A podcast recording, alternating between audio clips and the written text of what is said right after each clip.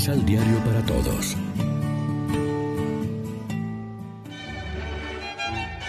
Proclamación del Santo Evangelio de nuestro Señor Jesucristo, según San Lucas. Jesús añadió, Ningún profeta es bien recibido en su patria. Créanme que había más de una viuda en Israel en los tiempos de Elías, cuando durante tres años y medio el cielo no dio lluvia y un hambre grande asoló a todo el país. Sin embargo, a ninguna de ellas fue enviado Elías, sino a una viuda que vivía en Sarepta, en tierras de Sidón. Había también más de un leproso en Israel en tiempos del profeta Eliseo. Con todo, ninguno de ellos fue sanado, sino Naamán, el sirio. Al oír estas palabras, todos en la sinagoga se indignaron. Se levantaron y lo arrastraron fuera de la ciudad, llevándolo hasta un barranco del cerro en el que está construida la ciudad, para arrojarlo desde allí. Pero él, pasando en medio de ellos, siguió su camino. Lección Divina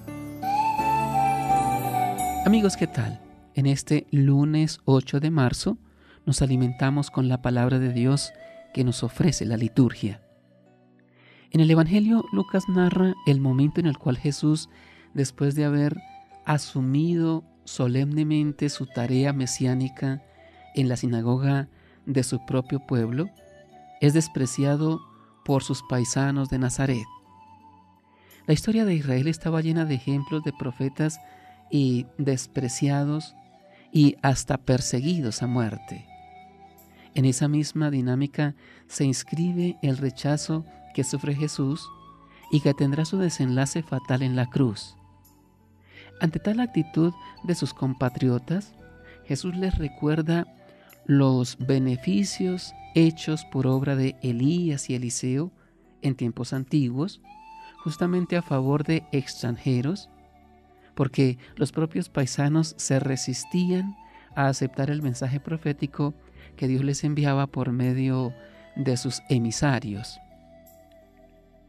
El relato del Evangelio de hoy nos permite, por una parte, reconocer que en nuestra sociedad siguen siendo muchos los profetas que pagan con su propia vida su propósito de fidelidad dada a la misión recibida de Dios.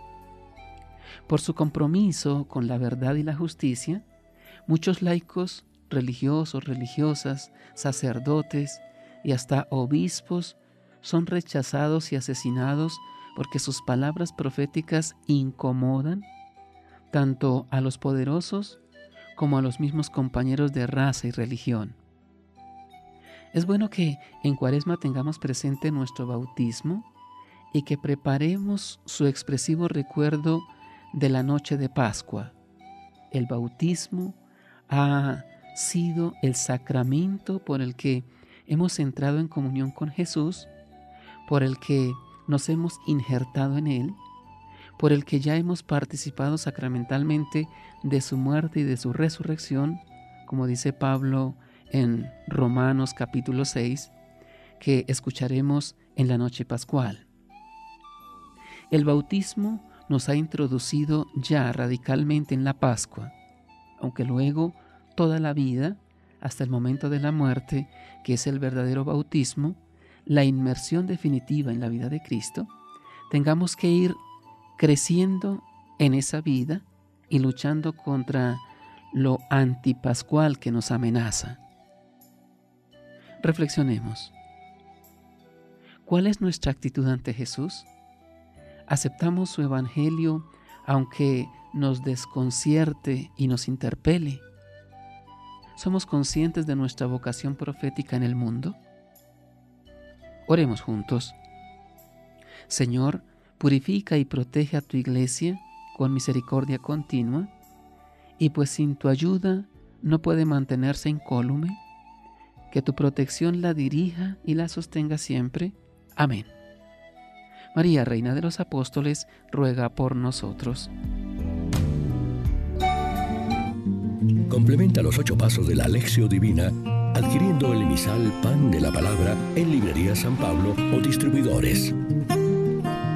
Más información www.sanpablo.co.